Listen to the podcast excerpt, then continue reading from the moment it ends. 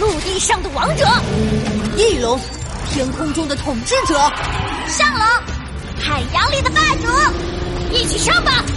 我们是恐龙侠。第十七集，新的希望。你们看，山顶上，阿土伯微笑着展开了自己的研究笔记，翻到了画着残缺恐龙图腾的那一页。旁边，胡西西、小易和小磊三人疑惑的望着他，四个人大眼瞪小眼。看，看什么？哎，你们仔细看嘛，这图腾上有三只恐龙形象，其中两只是清晰的，还有一只因残缺辨认不出来。嗯，清晰的两只是暴龙，还有上龙。没错，刚才看到你们变身。正好对应这三种恐龙，这就有意思了。你们猜，图腾上的第三只恐龙会不会是？呼吸西三人的眼睛都亮了起来，脱口而出：“是翼龙。”嗯，如果我猜的没错，你们恐龙铠甲的来历肯定跟远古恐龙文明脱不开干系，甚至铠甲的力量来源就是恐龙原石也说不定。胡西西和小磊同时望向小易，但小易沉默着，眉头紧紧的皱着。我看看，还有更有意思的，你们等等。阿土伯眨了眨眼，转身在一旁的设备箱里翻找起来，取出了一张地图。你们看，这是侏罗城的地图，这是恐龙图腾，发现什么了没？咦，图腾的轮廓好像和侏罗城地形有些吻合。我看看，没错将它们叠在一起，你们看，这部分轮廓线是大致吻合的。我怀疑恐龙图腾就是远古时候侏罗城的地形图。胡西西三人愣了一下，脑袋凑在一起，仔细的研究起来。如果是这样，三只恐龙对应着三个坐标，没错，这三个坐标肯定很关键。也许就关乎着恐龙原石的下落。听着阿土伯的分析，胡西西三人的眼睛越来越亮。他们互相看了一眼，看见了各自脸上的兴奋，而所有人都没有注意到，在不远处的草丛里，悄咪咪的伸出了一个狗头，狗耳朵竖得老高。侏罗小学三年二班的教室里。班主任花老师合起了讲义，轻轻敲了敲桌面。好，同学们，今天的课就上到这里。明天就是周末了，大家好好休息，但也别忘了完成我布置的作业。特别是你，胡西西，下周再跟我说忘记了，我可就不客气了。知知道了。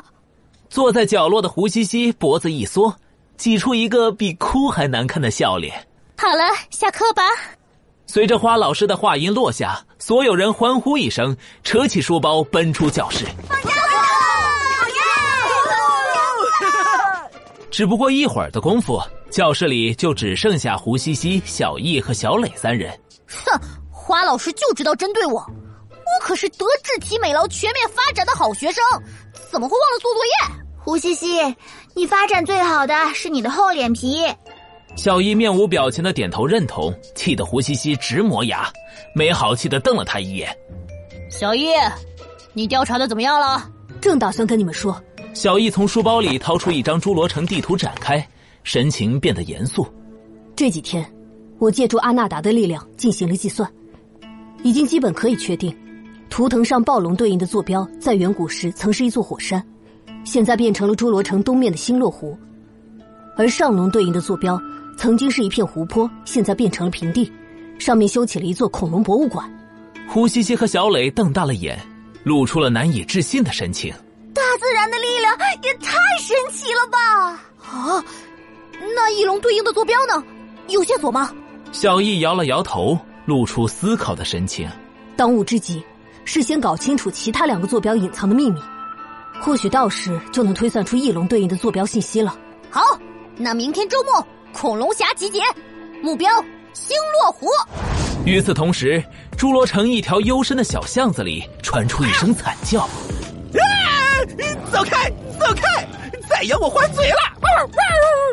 柴犬下士眼角噙着泪水，狼狈的跑出巷子，在他屁股后追着一群野猫，凶狠的对着他又挠又咬。啊！不要过来！阿比将军，您在哪儿？快救救您忠心的小柴犬吧！柴犬下士被逼到墙角，眼看着野猫们就要扑到柴犬下士身上。这时，柴犬下士身旁突然一股黑气涌现，炸开，野猫们毛发竖立，惊叫着落荒而逃。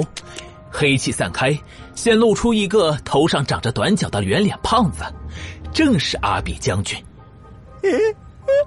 阿阿比将军，太好了，您终于出现了！这几天我找你找的好辛苦，您是躲起来养伤了吗？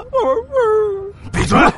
阿比将军将脑门上的绷带扶正，圆嘟嘟的脸不停颤动。养养什么伤？没有谁能伤得了伟大的阿比将军。柴犬下士悄悄撇了撇嘴，突然想起了什么，尾巴骄傲的摇了起来。